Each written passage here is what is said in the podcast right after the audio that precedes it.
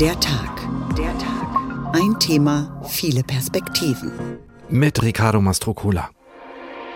Bundespräsident Frank-Walter Steinmeier. Ich bedanke mich für Ihre Einladung hierher nach Dar es Salaam. Erste Station ist Tansania, das einst zur Kolonie Deutsch-Ostafrika gehörte. This generation of Germans of today. Die heutige Generation sollte deutlich machen, dass Deutsche gute Menschen sind. In ihren Kolonien waren die Deutschen sehr grausam. Wenn in Tansania ein Unternehmen eine Goldmine eröffnet, dann ist normalerweise auch deutsche Technologie mit dabei. Die Serengeti in Tanganyika, der früheren deutschen Kolonie Ostafrika. Das gefährdet die Maasai in ihrer Existenz.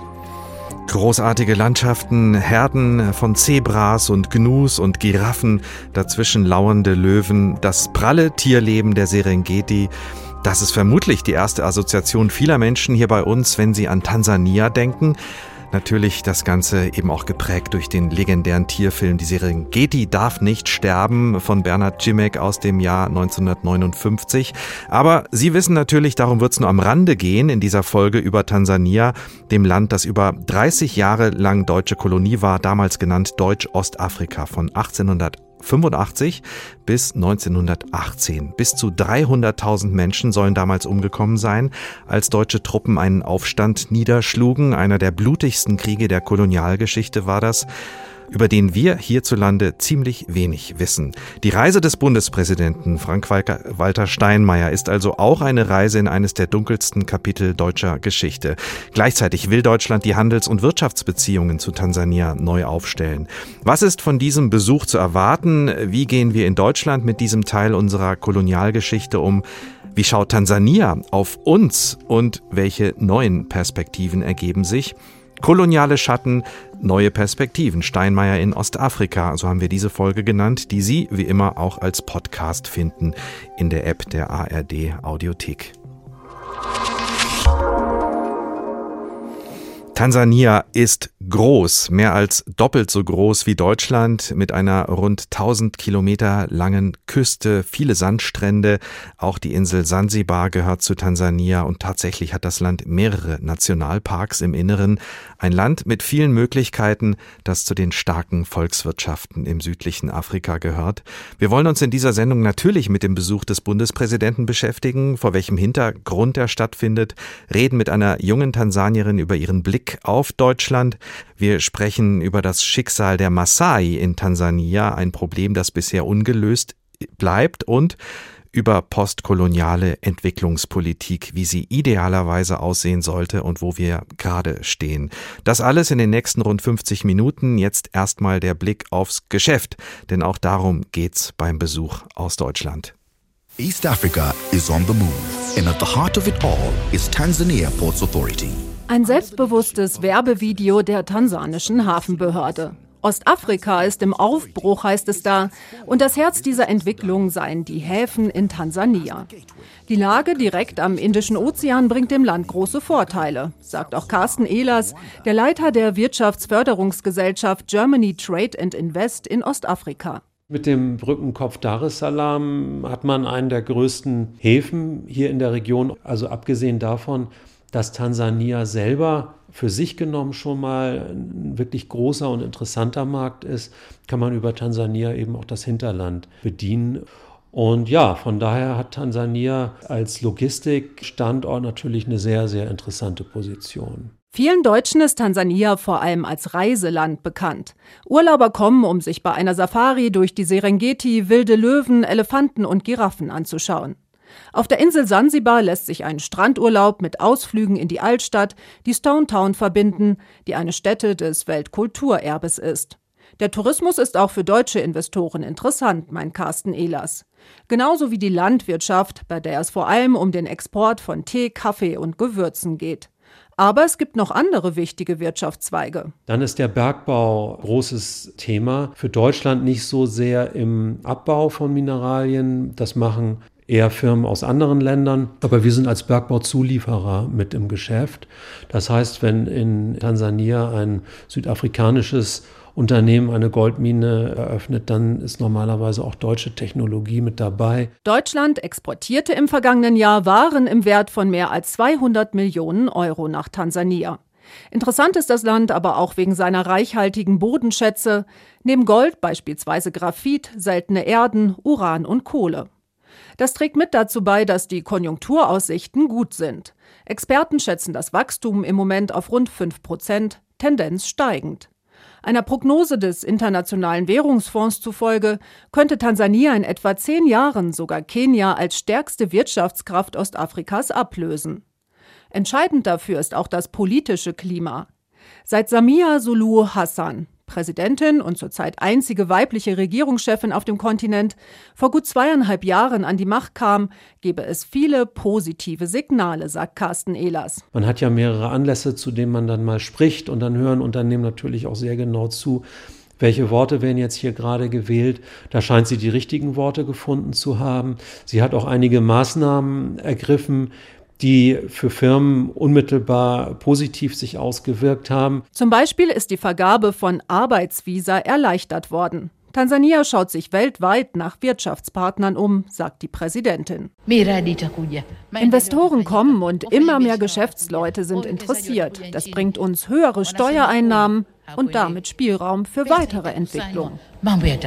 Wie auch in anderen Ländern auf dem Kontinent spielt China als Kreditgeber eine große Rolle aber auch die arabischen Länder sind präsent. Für den großen Hafen in Dar es Salaam hat sich gerade ein neues Finanzierungsmodell gefunden. Ein Unternehmen aus Dubai wird hier künftig einen Teil der Verwaltung übernehmen. Eine in Tansania umstrittene Vergabe. Doch für weiteres Wachstum ist die Regierung offenbar zu großen Zugeständnissen bereit. Tansania, ein Land, um das schon einige werben, nicht nur Deutschland. Antje Dikans war das unsere Korrespondentin für Ostafrika. Sie verfolgt die Reise des Bundespräsidenten für uns. Der hat dort am ersten Tag seiner Reise schon einiges erlebt und viele Menschen getroffen. Unter anderem sollte er auch von der Präsidentin Tansanias empfangen werden, Hamia Suluhu Hassan, eine ziemlich interessante Persönlichkeit. Darüber habe ich mit Antje Dikans auch nochmal direkt gesprochen. Also er hat die Präsidentin getroffen und das war tatsächlich auch das Wichtigste auf seinem Zettel, könnte man sagen. Ähm, vielleicht mal so ein bisschen Einzelheiten zu Samia Suluhu Hassan. Die ist im Moment die einzige Regierungschefin auf dem ganzen Kontinent. Und sie ist ins Amt gekommen, weil ihr Vorgänger gestorben ist und sie als seine Stellvertreterin dann automatisch dran war. Da ist ja anfangs dann auch äh, viel Skepsis entgegengeschlagen und es ist auch die große Frage, ob die Tansanier tatsächlich eine Frau in dieses mhm. höchste Amt gewählt hätten. Aber inzwischen ähm, hat sie doch auch relativ viel Rückhalt. Äh, sie hat gezeigt, dass sie sich durchsetzen kann und das zur Not auch, indem sie da mal einen Minister ablöst, wenn äh, der nicht mitzieht. Aus deutscher Sicht könnte man sagen, äh, gilt Samia Suluhu Hassan so als Hoffnungsträgerin. Man erwartet da von ihr, dass die sich nach dem sehr autokratischen Kurs, den ihr Vorgänger gefahren hat, jetzt doch ein bisschen demokratischer und auch offener zeigt. Ob das tatsächlich so ist, ähm, wird sich dann spätestens 2025 zeigen. Dann muss sie sich nämlich dann auch in Wahlen stellen und da wird man dann auch sehen, wie sie mit der Opposition umgeht. Ja, das war heute wirklich ähm, der wichtigste Punkt für Steinmeier. Dann hat er sich aber auch mit Wirtschaftsvertretern getroffen, ähm, hat mit Start-up-Unternehmern gesprochen aus Tansania und er hat das Zementwerk eines mhm. deutschen Konzerns dort besichtigt von Heidelberg Materials. Das ist so der größte Investor aus Deutschland in Tansania. Und die beiden sind ja vermutlich dann auch gemeinsam vor die Presse getreten, also die Präsidentin und der Präsident, die Gastgeberin und der Gast. Äh, was haben die beiden da besonderen Wert gelegt? Was ist Ihnen da aufgefallen? Na, die tansanische Präsidentin hat sich vor allem mehr wirtschaftliche Zusammenarbeit gewünscht, also mehr als es die bisher gibt. Denn es gibt deutsche Unternehmen, ja, in Tansania, aber das ist im Vergleich zum Beispiel zum Nachbarland Kenia dann doch noch sehr viel weniger. Und aus Sicht von Samia Suluhu Hassan gibt es da eindeutig noch Luft nach oben, dass da noch mehr investiert wird. Und sie hat sich auch gewünscht, dass doch mehr Touristen aus Deutschland nach Tansania kommen sollten. Das ist für das Land natürlich eine ganz, ganz äh, wichtige Einnahmequelle. Quelle. Steinmeier hat dann von sich aus schon die deutsche Kolonialzeit angesprochen. Tansania gehörte ja einst zu Deutsch-Ostafrika und ja, die Brutalität der Kolonialherren hat eben viele Spuren im Land hinterlassen. Da hat Steinmeier betont, dass es ihm wichtig ist, dieses dunkle Kapitel der Geschichte gemeinsam aufzuarbeiten. Außerdem hat er zugesagt, dass Deutschland Kulturgüter und menschliche Überreste zurückführen will. Da geht es vor allem um die Schädel ehemaliger mhm. Widerstandskämpfer, die ermordet wurden und deren Knochen dann mit nach Deutschland genommen wurden. Ja, Steinmeier wird konfrontiert mit diesem schwerwiegenden historischen Erbe. Deutschland hat in der Kolonialzeit große Schuld auf sich geladen, unter anderem äh, bei der Niederschlagung dieses Maji-Maji-Aufstandes vor mhm. über 100 Jahren. Wir werden auch gleich nochmal dazu tiefer in die Geschichte einsteigen. Wie wichtig ist dieses Thema denn für die tansanische Seite?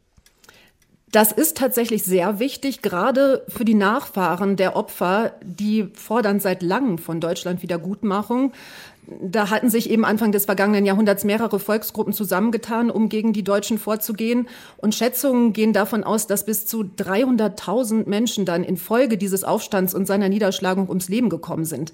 Das sind jetzt nicht unbedingt Opfer, die durch Gewehrkugeln starben, sondern vor allen Dingen sind damals sehr, sehr viele Menschen verhungert, weil die Kolonialherren äh, und ihre Helfer die Felder und die gesamte Lebensgrundlage der Menschen zerstört haben das ist etwas, ja, wo die Spuren noch bis heute merkbar sind und ja, die Frage, wie so etwas wieder gut gemacht werden kann, wenn überhaupt, ist natürlich eine sehr heikle. Da hatte Deutschland in der Vergangenheit auch schon große Probleme, das mit Namibia, einer weiteren deutschen Kolonie, zu klären. Und ja, auch in Tansania wird das nicht einfach sein. Auch dazu ist der Präsident ja unterwegs in Tansania. Äh, der Blick auf morgen, Frau Dikans, das wird bestimmt ein schwieriges Programm, auch für den deutschen Bundespräsidenten. Wie sieht der Fahrplan denn aus? Ja, morgen besucht er tatsächlich die Gräber von Opfern dieses Maji-Maji-Aufstands beziehungsweise Gedenkstätten und er spricht mit den Nachfahren dieser Opfer. Viele sagen, dass dieses Trauma die Familien bis heute nicht loslässt, auch weil sie eben keinen Schlussstrich ziehen können, wenn beispielsweise der Schädel ihres Großvaters noch in Deutschland ist. Da hat Steinmeier jetzt ja eben heute schon signalisiert, dass die Rückerstattung vorangetrieben werden soll, auch mit Hilfe von DNA-Proben, um den Nachfahren auch wirklich die Knochen dann ihrer Angehörigen wiederzugeben. Ja, aber es ist eben alles ein sehr sensibles Thema. Die Brutalität und die Menschenverachtung der Kolonialherren, das ist für viele in Tansania noch sehr gegenwärtig, solange eben diese Schädel und auch andere Kulturgüter nicht wieder im Land sind. Noch eine Zusatzfrage. Äh, gibt es denn eigentlich ein Treffen mit Vertretern der Volksgruppe der Maasai? Es gibt ja massive hm. Kritik, unter anderem auch von der Gesellschaft für bedrohte Völker. Die tansanische Regierung vertreibe Maasai aus Siedlungsgebieten, worüber wir in der Sendung auch nochmal sprechen werden. Ist irgendwas in der Richtung geplant? Wissen Sie darüber etwas?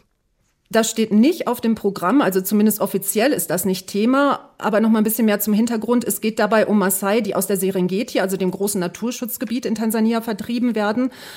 Vordergründig geht es dabei um Naturschutzprojekte und an denen dann wiederum ist auch äh, die Kreditanstalt für Wiederaufbau zum Beispiel äh, finanziell beteiligt und auch die Zoologische Gesellschaft Frankfurt ist involviert. Der Vorwurf der Maasai ist, dass es da gar nicht wirklich um Naturschutz geht, sondern dass sie vertrieben werden, damit hochexklusive Ressorts für Luxustouristen aus den Arabischen Emiraten eingerichtet werden können, woran die Regierung dann ordentlich verdiene. Die Regierung wiederum sagt, dass die Maasai inzwischen zu viel landwirtschaftliche Fläche nutzen und dass dadurch der Lebensraum der Wildtiere eingeschränkt würde. Also das ist auch ein Thema, um das sich die deutsche Politik kümmern muss. Aber es steht eben jetzt nicht auf der Agenda von Steinmeiers ja dann doch auch nicht so irrsinnig langen Besuch, denn er ist jetzt noch bis morgen Mittag. Antje Dikans, unsere Korrespondentin für Ostafrika, über diesen Besuch aus Deutschland in Tansania. Auf die Maasai und die Rolle der Frankfurter Zoologischen Gesellschaft und der Kreditanstalt für Wiederaufbau kommen wir im Laufe der Sendung nochmal zurück. Wir haben das im Gespräch eben auch schon angesprochen. Steinmeier wird auf dieser Reise konfrontiert mit der Kolonialgeschichte im ehemaligen Deutsch-Ostafrika das auch die heutigen Staaten Burundi und Ruanda umfasst hat. Unsere Korrespondentin Antje Dikans ist für uns nochmal tiefer eingetaucht in diese Zeit. Ein Mann, gerade einmal 27 Jahre alt, mit schon etwas lichtem Haar und einem gezwirbelten Schnurrbart, landet Ende des 19. Jahrhunderts an Ostafrikas Küste. Karl Peters. Quasi im Alleingang will er Deutschland Kolonien in Afrika sichern. Sein Vorgehen ist ausgeklügelt. Wenn er Einheimische besucht, lässt er zunächst Schüsse abfeuern. Methode Einschüchterung. Dann packt er Alkohol und Geschenke aus. Methode Bestechung. Karl Peters ist erfolgreich. Viele Anführer treten ihm Gebiete im heutigen Tansania ab. Mit drei Kreuzen unter auf Deutsch verfassten Schriftstücken. Im Februar 1885 wird der Eroberungszug des Privatmanns von höchster Stelle abgesegnet. Kaiser Wilhelm II. stellt den Schutzbrief für die deutsche Kolonie Ostafrika aus. Karl Peters wird eine Art Statthalter, der sich schnell einen grausamen Ruf erarbeitet. Von den Afrikanern bekommt er den Spitznamen Blutige Hand. Die kolonialkritische Presse in Deutschland nennt ihn Hänge Peters. Ein Zitat aus dem sozialdemokratischen Zentralorgan Vorwärts. Ein grimmiger Arier, der alle Juden vertilgen will und in der Mangelung von Juden drüben in Afrika die Menschen totschießt wie Spatzen und zum Vergnügen Mädchen aufhängt, nachdem sie seinen Lüsten gedient. Seine Grausamkeit kostet Karl Peters schließlich den Job. Er wird 1897 unehrenhaft aus dem Reichsdienst entlassen. Doch auch die nächsten Kapitel der deutschen Kolonialgeschichte in Ostafrika sind nicht ehrenhaft. Im Juli 1905 tun sich Volksgruppen zusammen, um gemeinsam gegen die Kolonialherren vorzugehen. Der sogenannte Maji-Maji-Aufstand. Der Anführer einer Volksgruppe im heutigen Tansania, Chief Emanuel Zulugana, erzählt, wie es seinen Vorfahren erging. Weil die Deutschen anfangs fast verloren hätten, rekrutierten sie Kämpfer aus dem Sudan und aus Somalia. Diese afrikanischen Söldner brannten unsere Hütten nieder, töteten sehr viele Menschen. Bis heute sind wir hier in dieser Gegend ärmer als anderswo, weil die afrikanischen Kämpfer unseren Vorfahren ihren ganzen Besitz abgenommen haben.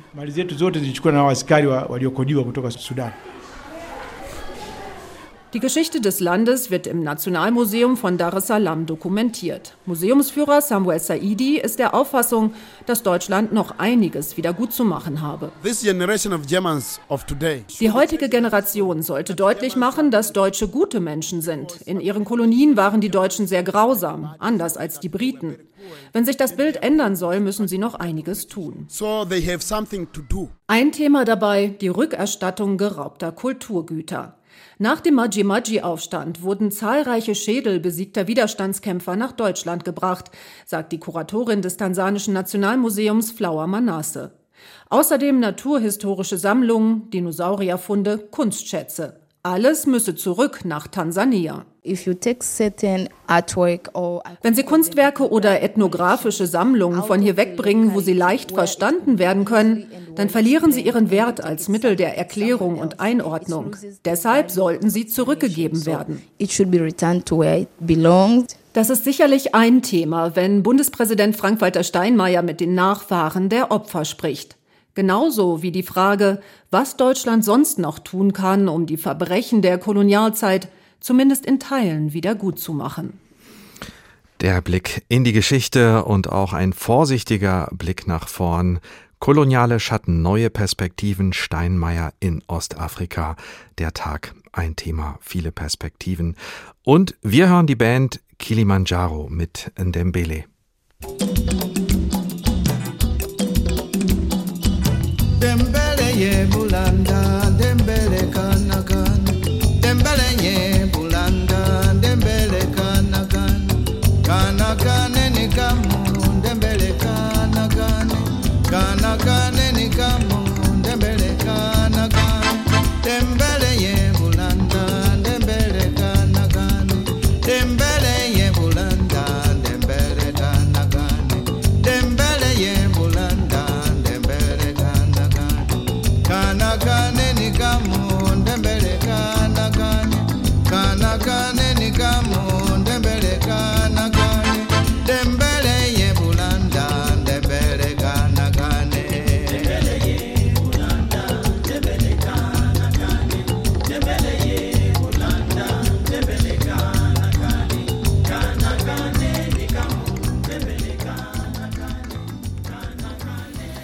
Die tansanische Band Kilimanjaro mit dem Song Ndembele und der Blick hier durch meine, durch meine Scheibe.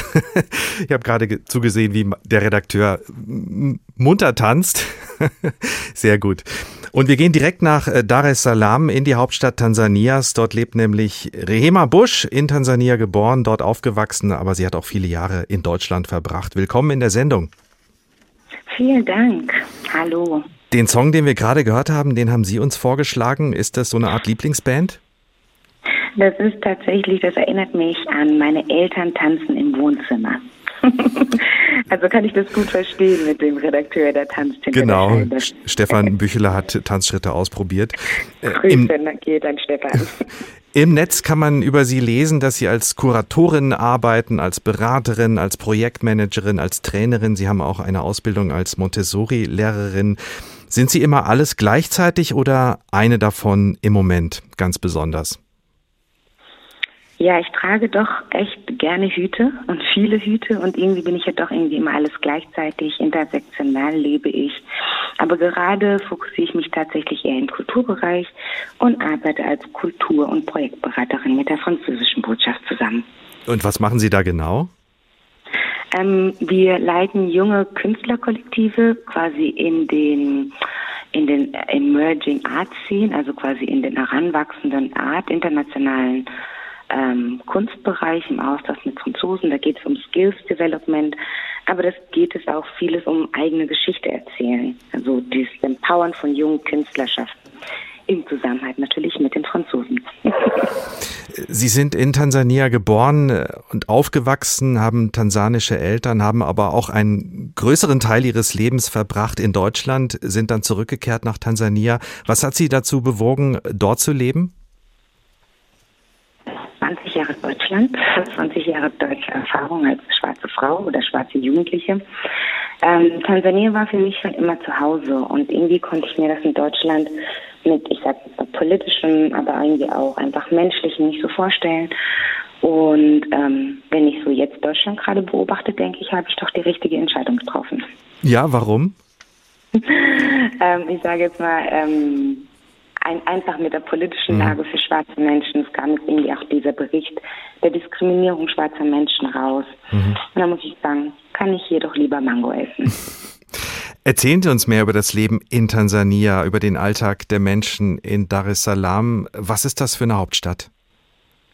Ja, Dar es Salaam ist unglaublich vielschichtig. Es ist tatsächlich die schnellst wachsende Stadt auf dem, Afri äh, Stadt, äh, auf dem afrikanischen Kontinent. Und natürlich als so große Stadt 6 Millionen und wahrscheinlich in den nächsten bis 2030 äh, 13 Millionen Menschen nur in dieser Stadt. Ähm, die üblichen Großstadtprobleme der Gentrifizierung, wirtschaftlicher Ausschluss, aber auch diese riesen Klassenverteilung betrifft natürlich hier auch immer die jünger werdende Gesellschaft. Wir sind im Durchschnitt 24 Jahre alt. Ähm, da ist natürlich nicht besonders die politische Teilhabe, weil Politik machen die Älteren. Aber irgendwie auch das Angebot der Medien ist nicht so divers und ähm, Genau, da sind viele junge Menschen einfach so der Traum von irgendwann komme ich hier mal raus. Das mhm. ist irgendwie auch immer so dieses wohin, aber wohin im Ausland, wo ist es besser? Und ähm, Dar es Salaam ist unglaublich, also da ist einfach alles dabei. Ähm, und man kann es, glaube ich, gar nicht so beschreiben. Ich, ich, meine Familie und ich, muss ich sagen, ich wohne jetzt seit 2018 wieder in Dar es Salaam. Und im letzten Jahr sind wir tatsächlich wieder aufs Land gezogen. Aufs Land heißt wie weit von der Hauptstadt entfernt? Das sind so ungefähr so 30 Kilometer nur aus der Stadt raus. Aber da ist es schon wieder grün. Er ist wieder grüner als in der Stadt. Da ist es dann wieder grün, genau. Und vermutlich ist die Hauptstadt äh, das Zentrum, äh, das kulturelle, das wirtschaftliche Zentrum des Landes. Aber das Land ist ja äh, riesig. Sie haben es angedeutet, vielschichtig, unterschiedlich. Wie muss man sich das riesige Hinterland vorstellen? Ist das, es leben ja insgesamt, glaube ich, 65 oder 67 Millionen Menschen in Tansania. Die sind verteilt übers ganze Land. Wie sieht das Land aus? Genau, also ähm, man hat unterschiedliche Flächen natürlich, sind viele Flächen natürlich auch nicht bewohnt, wie die Naturreservoirs, mhm. angesprochen schon vorher in der Sendung, Sargeti, Seluni, Koceni, äh, ähm, ähm, ähm Mikumi, äh, Mikumi, und die sind natürlich nicht belebt, aber die eigentliche Hauptstadt Tansanias ist ja eigentlich Dodoma. Mhm. Ne? dadurch, dass Dar es Salaam aber am Hafen liegt und das ist natürlich schon seit Kolonialgeschichte, dass äh, der Wirtschaftsmittelpunkt äh, sozusagen Hafen, Güter und so weiter. Aber viele im Hochland sind ähm, natürlich abgeschottet von Infrastrukturen, was die üblichen, ja ich sage jetzt mal ähm, ja nicht so guten Verhältnisse im Gesundheitssystem, Schulsystem, Infrastruktur und das betrifft natürlich schon das Großteil des Landes. Sie hatten auch schon die Perspektiven junger Menschen angesprochen. Welche Perspektiven haben die? Wovon leben junge Menschen? Wie sind die Zukunftsaussichten? Ja, ähm, die Zukunftsaussichten sind tatsächlich, wenn man jetzt auf die politische Ebene guckt, eher schlechter für den Durchschnitt Tansanischen. Ähm, es gibt wenig Ausbildungsplätze, weil einfach die ähm, ja die Arbeits Arbeitslosenrate hoch ist. Es gibt ähm, Jugendliche, die sich auf einfach versuchen, selbstständig zu machen durch kleine Geschäfte, ob das jetzt irgendwie Secondhand oder mittlerweile Thirdhand hier in Tansania ankommt. Ähm, weniger, die in den Kulturbereich gehen, weil es einfach ähm, nicht besonders viel Geld im Kulturbereich gibt und ähm, die Menschen irgendwie eher versuchen durch Taxifahrer, Motorradfahrer, aber mittlerweile auch immer mehr wieder in die Landwirtschaft zu gehen. Mhm. Ähm, es ist ein großer Klassenunterschied natürlich von den Menschen, die bis auf die Universität gehen können und dann vielleicht, ich sage jetzt mal, akademische Berufe ausüben können. Wir hier machen Tansania zum Thema, weil uns der Bundespräsident sozusagen darauf gebracht hat mit seiner Reise und uns aufgefallen ist dabei, wir wissen ziemlich wenig über Tansania und vor allem auch über die deutsche Kolonialgeschichte in der Region. Wie präsent ist überhaupt der Besuch des Bundespräsidenten in Tansania? Ja, jetzt äh, die letzten Tage war das natürlich viel in den Medien. Ähm, und lustigerweise war aber der FIFA-Präsident vor zwei Wochen in Tansania und ich glaube, das ist den jungen Menschen präsenter. Ähm, aber tatsächlich kam es in den Medien, auch heute war der ganze Tag Staatsbesuch, da ist natürlich die halbe Stadt abgesperrt, wenn Leute von A nach B müssen. Ähm, dadurch ähm, wissen die Menschen natürlich schon, dass jetzt irgendwie ähm, Auslandsbesuch da ist oder der Bundespräsident mhm. aus Deutschland. Ähm, wie präsent aber natürlich die Auseinandersetzungen sind. Ich habe jetzt heute auch die Medien verfolgt. Es wird viel Entwicklungszusammenarbeit gesprochen. Es wird viel Wirtschaftszusammenarbeit gesprochen. Immer so am Rande ein Satz zu, wir gehen aber auch äh, in die Kolonialgeschichte. Mhm. Und ja, da müssen wir einfach mal gucken, was aus den vielen sprechen wird. Ja, die deutsche Kolonialgeschichte war dramatisch, war grausam. Wir haben das im Bericht unserer Korrespondentin gehört. Wie sehr ist all das überhaupt noch äh, ein Thema in Tansania? Lernt man das zum Beispiel äh, in der Schule, in der Grundschule? Mhm. Mit dem unterschiedlichen ähm, Lernsystem, es gibt natürlich die ähm, Government-Schulen, die leider nicht so gut bestückt sind, da wird das angesprochen, so am Rande, wer waren die Kolonialmächte, aber vieles natürlich erst danach der Unabhängigkeit. Ähm, so wo die Geschichtserzählung eigentlich losgeht. Also da mhm. muss echt noch was getan werden. Ähm, und ähm, aber es ist in dem Bewusstsein der Menschen. Also alle Tansanier wissen, es ist eine ehemalige deutsche Kolonie und dann eine britische Kolonie und dann die Unabhängigkeit. Also das ist quasi die Geschichte, das Geschichte. Aber wir in Tansania haben ja viele unterschiedliche Stämme und mit dem Bewusstsein des Maji-Maji-Krieges äh, und der weiteren Aufstände wissen die Tansanier auch von welchen Stämmen sie kommen und weder und ob sie, ob ihre Vorfahren dann beteiligt waren. Ne? Ähm, meine Mutter kommt zum Beispiel vom Lake Victoria, das ist im Norden, und daher weiß ich, dass da schon sehr, sehr früh die Missionare waren. Da sind Kirchen mhm. und, und das ist dokumentiert. Ne? Und daher ist dieses Bewusstsein einfach auch noch da. Was sind denn überhaupt die sichtbaren Überbleibsel der deutschen, ja und vielleicht auch der britischen Kolonialzeit? Mm, sichtbar muss ich sagen, tatsächlich weniger, einfach durch Gebäuden, physische Überbleibsel, Bomas, Gräber, Museen. Ähm, ich sage es mal, die Instandhaltung über die Jahre, da wurde einfach sich nicht so darauf fokussiert. Und natürlich immer die Frage, wer soll das instand halten? Ist das UNESCO? Ist das Deutschland? Ist das Tansania? Ähm, von daher ist da, glaube ich, nicht so viel. In Sansibar kann man schon noch ein bisschen eher sehen, aber das ist auch noch mehr von der UNESCO unterstützt. Und natürlich erhebt es auch diese Frage der Museen, also welche Museen, welche Erinnerungskultur gibt es? Und natürlich hebt es natürlich auch die Frage der Restitution wieder auf. Ähm, soziale Überbleibsel ähm, wenn ich das gerade noch zu Ende sagen darf. Na klar. Soziale, ja, genau.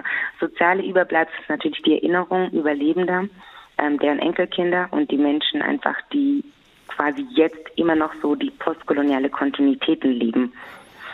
Postkoloniale Kontinuitäten, was meinen Sie mit dem Begriff? Mhm.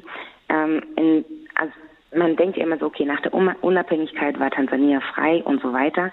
Aber wenn man da genauer hinguckt, hatten die Länder ja trotzdem noch Abkommen, Wirtschaftsabkommen miteinander, äh, Trade-Abkommen. Wir haben in den Berichten vorher gehört, was Tansania nach Deutschland exportiert, was Deutschland wieder in Hilfsmittel zurück äh, investiert nach Tansania. Und da, äh, wenn man da genauer hinguckt, sind natürlich, wer bekommt welche Jobs, wer wohnt wo, wer hat Zugänge zu welchen mm, Mitteln. Mhm. Und für mich sind das schon Überbleibsel der Postkolonie. Ne? Also Ungerechtigkeiten, die quasi über die Generationen hinweg weitergegeben werden. Und wir hören den Hund im Hintergrund. Sie leben auf dem Land. Ja. Ist überhaupt nicht schlimm, macht die Sendung lebendig. Der Hund ist ja. immer dabei.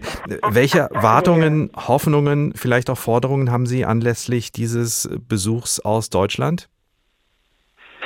Mm, ich habe das jetzt verfolgt. Natürlich gibt es viele äh, Forderungen von letztlich des Staates, Museen, aber auch Zivilgesellschaft. Ähm, ich habe mir diese Forderungen durchgelesen. Ich persönlich muss sagen, ich habe gar nicht mehr so hohe Erwartungen, weil ich natürlich schon ein bisschen gehofft habe, es wird mehr geschichtlich bearbeitet. Aber was ich jetzt heute so in den Medien mitbekommen habe, ist der Fokus irgendwie doch auf die Entwicklungszusammenarbeit und auf die Wirtschaftszusammenarbeit. Von daher, aber ich lasse mich da gerne überraschen und äh, gucke, was in den nächsten zwischen der Zusammenarbeit mit Deutschland und Tansania noch äh, so passiert. Ich danke Ihnen sehr, Rehema Busch, Kulturschaffende in Tansania, im Moment aktiv für die französische Botschaft dort und arbeitet mit Jugendlichen. Ihr Blick war das aus Tansania auf uns in Deutschland und auf den Besuch des Bundespräsidenten, der ihrer Beobachtung nach kein allzu großes Aufsehen erregt hat in Tansania oder erregt. Zumindest war der Besuch des FIFA-Präsidenten offenbar, offenbar vor einigen Wochen für viele Menschen aufregender. Tena, nishapenda, nimependa tena, nishapenda, eti mimi huyu huyu wangu nishapenda nimependa tena nishapenda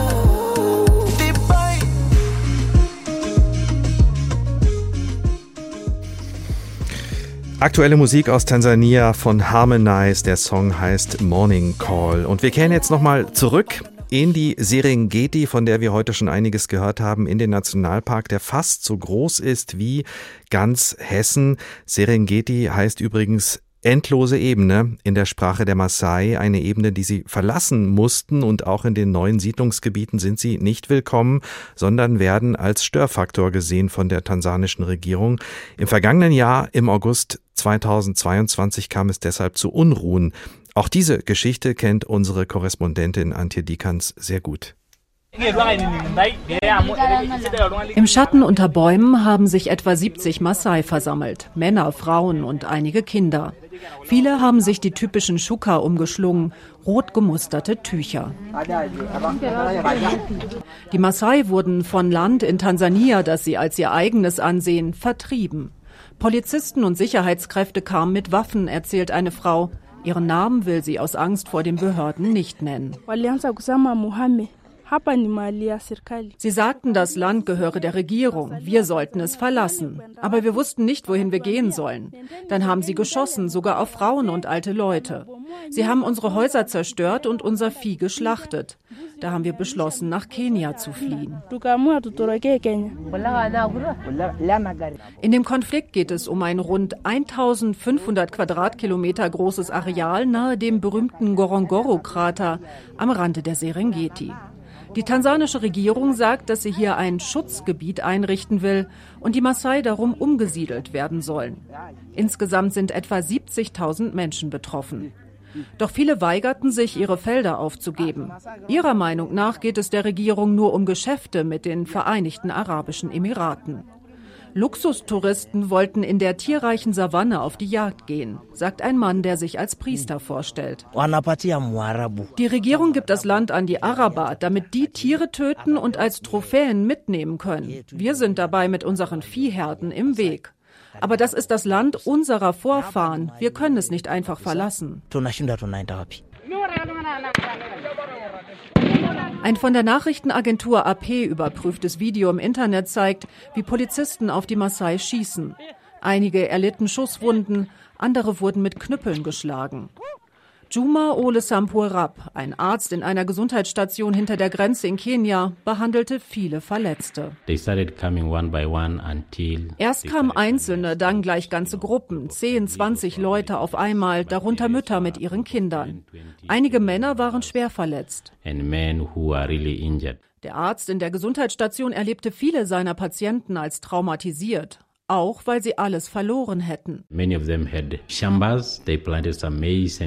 Viele von ihnen hatten Felder, sie haben Mais und Bohnen angepflanzt, dann wurden sie weggejagt und mussten ihren ganzen Besitz zurücklassen, teils auch ihre Kühe und Ziegen. Viele von ihnen haben geweint, weil sie nichts mehr zu essen haben. Die Felder der Maasai sind aus Sicht der tansanischen Behörden eins der Hauptprobleme. Sie zitieren eine Studie, wonach die landwirtschaftliche Fläche in den vergangenen Jahren um das 200-fache zugenommen hat. Dadurch würde der Lebensraum der Wildtiere zu stark eingeschränkt. Außerdem sei die Region ein wichtiges Wasserreservoir für die Schutzgebiete Serengeti und Masai Mara. Für die geflohenen Masai in Kenia sind das nur Vorwände. Ihre große Sorge ist, dass sie nicht mehr zurückkehren können. Wir können nur noch beten, sagt der Priester. Bei uns gibt es ein Sprichwort. Wenn du von einem Nashorn gejagt wirst und im Gras eine Schlange lauert, gibt es keinen Ausweg mehr. So geht es uns jetzt. Ausweglose Situation also aus Sicht dieses Mannes, der zur Bevölkerungsgruppe der Maasai gehört in Tansania. Antje Dikans über diesen Konflikt, der nicht erst im vergangenen Jahr begonnen hat und auch weiterhin anhält. Christoph Hahn von der Gesellschaft für bedrohte Völker mit Sitz in Göttingen, einer Nichtregierungsorganisation. Sie beschäftigen sich intensiv mit dem Schicksal der Maasai. Gehen wir noch mal kurz einen Schritt zurück. Die Serengeti, haben wir eben auch im Bericht gehört, war offenbar ein wichtiges Siedlungsgebiet der Maasai, richtig? Ja, genau, das ist richtig. Hallo, Herr Mastrocola. Denn äh, die Serengeti war eben angestammtes Gebiet der Maasai. Die Maasai waren zunächst in einem weitläufigen Gebiet im Norden Tansanias ansässig. Und 1959 wurde dann mit ihnen äh, durch die britischen Kolonialbehörden vereinbart, dass sie die Serengeti verlassen, sodass das Naturschutzgebiet errichtet werden kann. Und dafür wurde ihnen versprochen, auf ewig im Nachbargebiet im Osten der Serengeti bleiben zu dürfen. Das wurde ja im Bericht auch erwähnt, nämlich das Ngorongoro-Gebiet. Das basiert auf der Annahme des sogenannten Festungsnaturschutzes. Also Schutz der Natur ist nur möglich, wenn keine Menschen im Gebiet ansässig sind. Und das verkennt die Realität der mhm. Maasai, die seit langem im Einklang mit der Natur leben. Sie haben gerade gesagt, es ist Ihnen versprochen worden, auf ewig in den neuen Siedlungsgebieten zu wohnen. Das funktioniert offenbar nicht. Ja, das ist richtig. Genau, im, im äh, Bericht hat man es ja schon gehört. Also seit Juni 2022 wird eine neue gewaltsame Vertreibungskampagne der tansanischen Regierung geführt. Und äh, denn während die tansanische Regierung immer wieder die Lebensweise der Maasai eingeschränkt hat und eben die die Maasai der Gewalt aussetzt, reduziert sie seit 2019 schrittweise auch die sozialen Dienstleistungen für Maasai in dem Ngorongoro-Gebiet. Gleichzeitig wurde die Gesetzgebung verschärft, schrittweise und dadurch die Weideflächen für die Rinderherden der Maasai reduziert. Die tanzanischen Behörden greifen immer stärker gegen die Maasai-Hürden durch, konfiszieren die Rinderherden, wenn sie in bestimmten Gebieten weiden und verlangen auch höhere Ablösesummen. Und das gefährdet die Maasai in ihrer Existenz. Und um wie viele Menschen sprechen wir da eigentlich? Wir haben eben äh, im Bericht, glaube ich, die Zahl 70.000 gehört. Aber wenn ich Ihnen gerade zuhöre, könnten das durchaus noch viel mehr sein. Ja, genau, das ist richtig. Also in dem Gebiet im Bericht sind es eben 70.000 und in dem Ngorongoro-Gebiet sind es eben dann auch nochmal 80.000, dass insgesamt 150.000 Maasai betroffen sind davon. Sie haben in einem Schreiben an den Bundespräsidenten Frank-Walter Steinmeier appelliert, äh, sich dem Thema anzunehmen. Haben Sie Antwort bekommen? Nein, wir haben von Bundespräsident Steinmeier bislang keine Reaktion bekommen. Es wäre aber natürlich eh sehr wichtig, denn in seiner repräsentativen Rolle für die Bundesrepublik Deutschland, dass er mit betroffenen Maasai, den Angehörigen oder Rechtsvertretern spricht.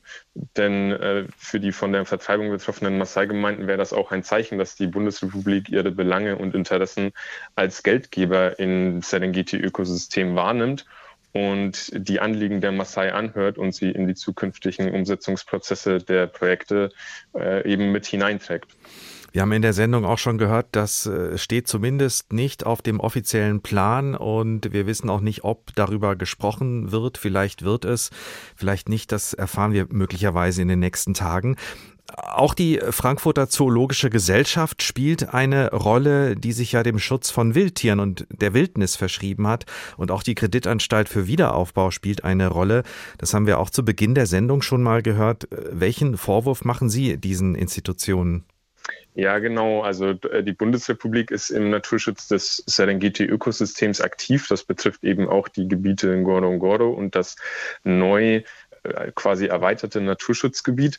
Und im Jahr 2022 sind äh, zum Beispiel 80 Millionen Euro gewesen, die Deutschland über die Kreditanstalt für Wiederaufbau in Projekte im Serengeti-Ökosystem investiert hat. Die Kreditanstalt für Wiederaufbau listet auf ihrer Webseite die Zoologische Gesellschaft Frankfurt und die tansanische Nationalparkbehörde TANAPA als die Projektpartner, die eben die Implementation der Projekte vor Ort vornimmt. Und dabei hat die Zoologische Gesellschaft Frankfurt auch eine besondere Rolle.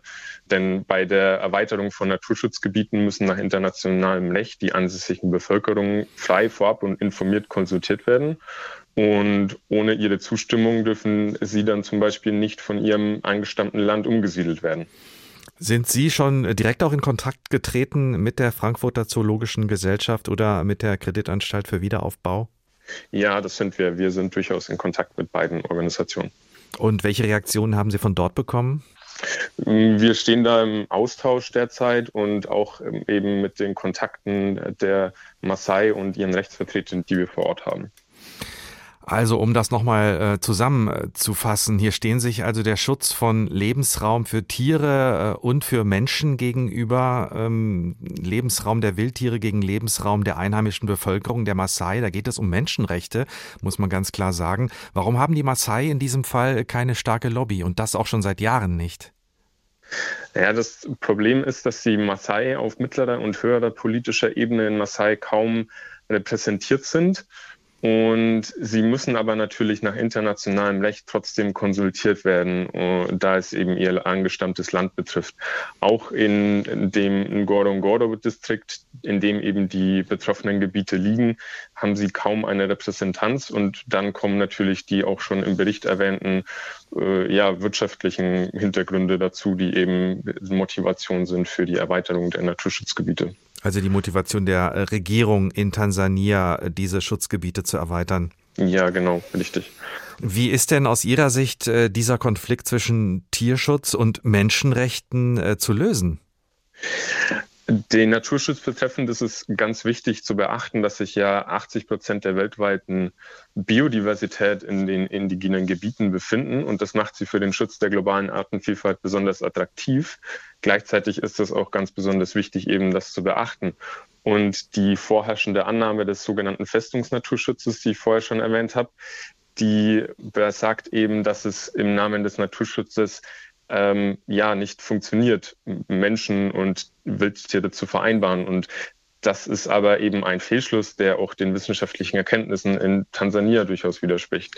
Und daher ist es wichtig, dass man Indigene in dieser Rolle wahrnimmt und auch ihre Landrechte achtet, die sie eben nach internationalem Recht haben und sie vor der Implementation solcher Projekte konsultiert und auch ihre Zustimmung einholt. Was erwarten Sie jetzt ganz konkret von der Bundesregierung? Wir erwarten von der Bundesregierung, dass sie die Projektgelder im Serengeti-Ökosystem bis auf weiteres einfriert. Und gleichzeitig wäre es wichtig, dass sie die Finanzierungsgelder auch offenlegt, für welche Projekte oder innerhalb der Projekte, wo diese Finanzierungsgelder hingeflossen sind, um es für die Maasai-Gemeinschaften nachvollziehbar zu machen.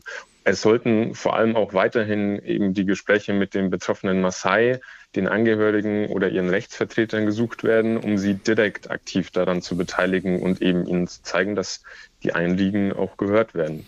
Christoph Hahn von der Gesellschaft für bedrohte Völker in Göttingen, die an den Bundespräsidenten Frank-Walter Steinmeier appelliert, sich bei seiner Reise in Tansania auch für die Rechte der Maasai einzusetzen, was allerdings nicht auf der offiziellen Tagesordnung steht. Die Maasai mussten also weichen, müssen bis heute weichen, damit Wildnis und Tiere geschützt werden. Das ist jedenfalls die offizielle Begründung. Es gibt einen legendären Film über diesen Nationalpark, den Sie mit Sicherheit kennen. Nein, auf jeden Fall natürlich, klar.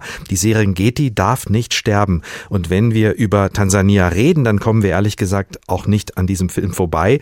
Nina Michalke erinnert uns an diesen Dokumentarfilm, der 1959 für große Schlagzeilen sorgte und unser Bild von Afrika ziemlich geprägt hat.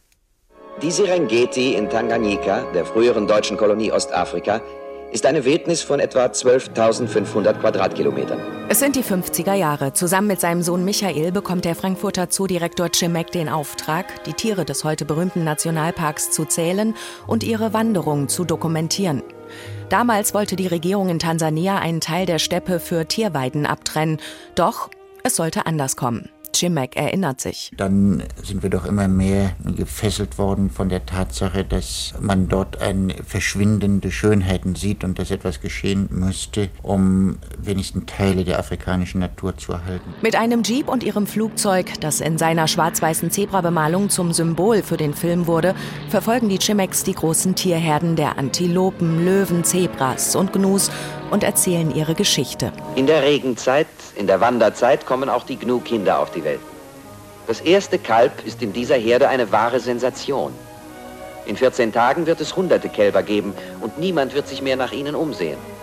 Jetzt aber kommen Onkel und Tanten zusammen und bestaunen das kleine Wunder. Doch dann die Schicksalsschläge. Im Januar 59, noch vor Ende der Dreharbeiten, stürzt Michael mit dem Flugzeug ab. Bernhard Schimek vollendet die Dokumentation allein. Doch die Filmbewertungsstelle in Wiesbaden verweigert ihm das Prädikat wertvoll. Er soll unter anderem dieses Zitat aus dem Film streichen. Diese letzten Reste des afrikanischen Tierlebens sind ein kultureller Gemeinbesitz der ganzen Menschheit. Genau wie unsere Kathedralen, wie die antiken Bauten, wie die Akropolis, der Petersdom und der Louvre in Paris. Chimek wehrt sich und gewinnt. Sein Kultfilm wird ein Kassenschlager. Nur ein Jahr später bekommt er in Hollywood einen Oscar. Bis heute bleibt Die Serengeti darf nicht sterben in Erinnerung. Das hat mich sehr bewegt. Für die damalige Zeit noch nicht so alltäglich, diese Riesenmengen von wilden Tieren zu sehen. War schön. Der Film war empfehlenswert. Er war ein Pionier auf seine Art. Stimmen zum Film Die Serengeti darf nicht sterben. Der Serengeti Nationalpark war und ist bis heute der Ort, an dem wir eine noch ziemlich intakte Tierwelt sehen können, aber er ist auch ein Ort zum Jagen für Touristen und Jäger aus aller Welt, als Sport für die Weißen sozusagen. Auch das gehört zur Wahrheit der Serengeti und ähnlichen Naturparks in Afrika. Auch das ist Teil der Kolonialgeschichte. Koloniale Schatten, neue Perspektiven, Steinmeier in Ostafrika, der Tag ein Thema, viele Perspektiven. Und wir wollen noch eine hinzufügen zum Ende der Sendung und darüber reden, wie wirtschaftliche Zusammenarbeit und Entwicklungspolitik heute aussehen bzw. aussehen könnten. Aram Ziai ist Professor für Entwicklungspolitik und postkoloniale Studien an der Uni Kassel. Grüße Sie. Ja, schönen guten Abend. Die Reise des Bundespräsidenten kann man im Zusammenhang sehen mit der Afrika-Strategie der Bundesregierung. Da geht es um mehr Augenhöhe. Es wird von Partnerschaften geredet, damit beide Seiten profitieren können. Ist das der richtige Ansatz? Ein partnerschaftlicher Ansatz ist äh, generell ein richtiger Ansatz. Es ist natürlich auch kein neuer Ansatz. Und ähm, er steht natürlich halt eben auch immer in einem bestimmten Kontext. Und es ist immer die Frage, wer wie sehr jetzt auf die wirtschaftliche Zusammenarbeit mit der anderen Seite angewiesen sind. Und da haben natürlich traditionell eben so die äh, großen europäischen Geberländer meistens auch mehr Mittel, mehr mhm. Ressourcen und bessere Karten. Wie müsste denn, würde denn eine äh, Entwicklungspolitik aussehen, die gerechter wäre aus Ihrer Sicht? Man kann sich da orientieren an dem ähm, Konzept der globalen Strukturpolitik, das äh, im BMZ unter der Leitung von Wiczorek Zoll schon mal probiert wurde, dass man sagt, man muss die globalen Strukturen verändern, um eine gerechtere Weltwirtschaft zu erreichen. Das wäre auf jeden Fall eine richtige Richtung. Das klingt jetzt erstmal nicht danach, dass das realistisch ist und in den nächsten Wochen oder Monaten umzusetzen wäre. Naja, aber es äh, ist ein längerfristiges Projekt, aber ähm, ich denke, es ist auf jeden Fall etwas, wo man, wenn man den Anspruch hat, ähm, in einer gerechteren Welt leben zu wollen, dann muss man natürlich auch die notwendigen Schritte unternehmen. Woher stammt eigentlich dieser Begriff Entwicklungspolitik? Das heißt ja, dass da auf der anderen Seite jemand ist, dem man Unter Unterentwicklung zuschreibt. Und das ist ja jetzt eigentlich kein guter Begriff in diesem Zusammenhang. Ähm, der Begriff der Entwicklung der ähm, weniger entwickelten oder unterentwickelten Länder entstand so in der Mitte des 20. Jahrhunderts als ein neues Programm, was ausgehend von der USA so den Ländern im Süden, die gerade dabei waren, sich vom Joch des Kolonialismus zu befreien, äh, so den Verbleib im, im, beim Westen so ein bisschen schmackhaft machen wollte. Das war sozusagen so das Versprechen auf Wohlstand. Ihr müsst jetzt nicht zum ins sozialistische Lager überlaufen. Ihr könnt auch äh, innerhalb des Kapitalismus eben zu einem besseren Leben kommen. Das war so, das stand so am Ursprung dieses Programms. Und wie hat sich das weiterentwickelt? Wieder das Wörtchen entwickelt? Na, das ist dann halt eben so die, äh, die nächsten Jahrzehnte ähm, als ein ähm, Programm der internationalen Zusammenarbeit ähm, weitergeführt worden, das dann halt versucht hat, so das Kunststück zu vollbringen, ähm, einerseits den Armen zu helfen, andererseits aber den wirtschaftlichen Interessen des Nordens und den geopolitischen Interessen des Nordens zu dienen. Und äh, das hat sich als sehr schwierig zu vereinbaren erwiesen.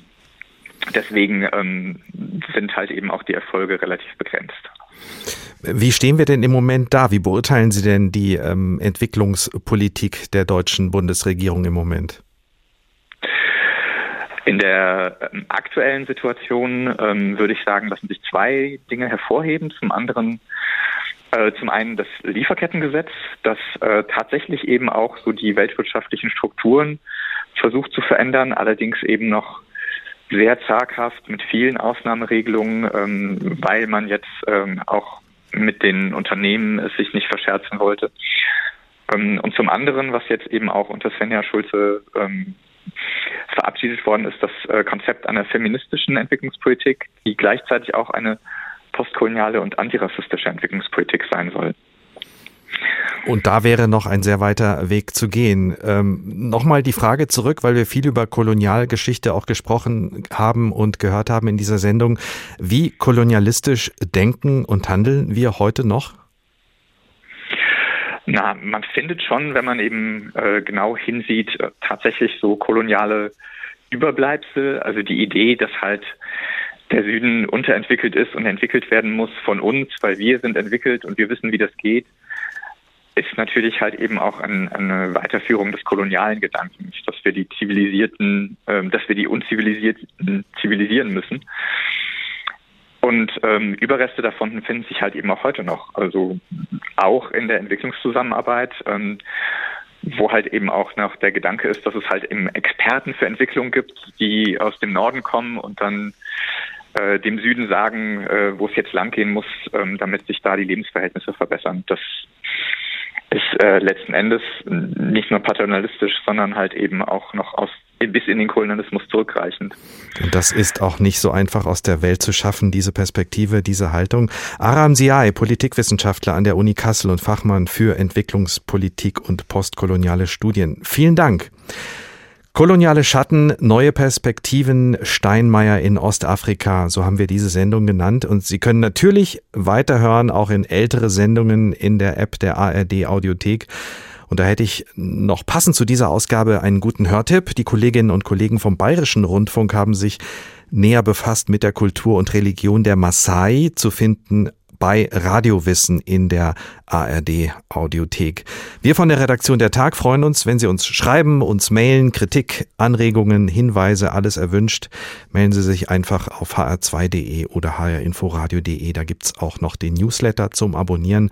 Mein Name ist Ricardo Mastrocola. Ich wünsche Ihnen noch einen schönen Tag. Der Tag. Der Tag. Ein Thema, viele Perspektiven.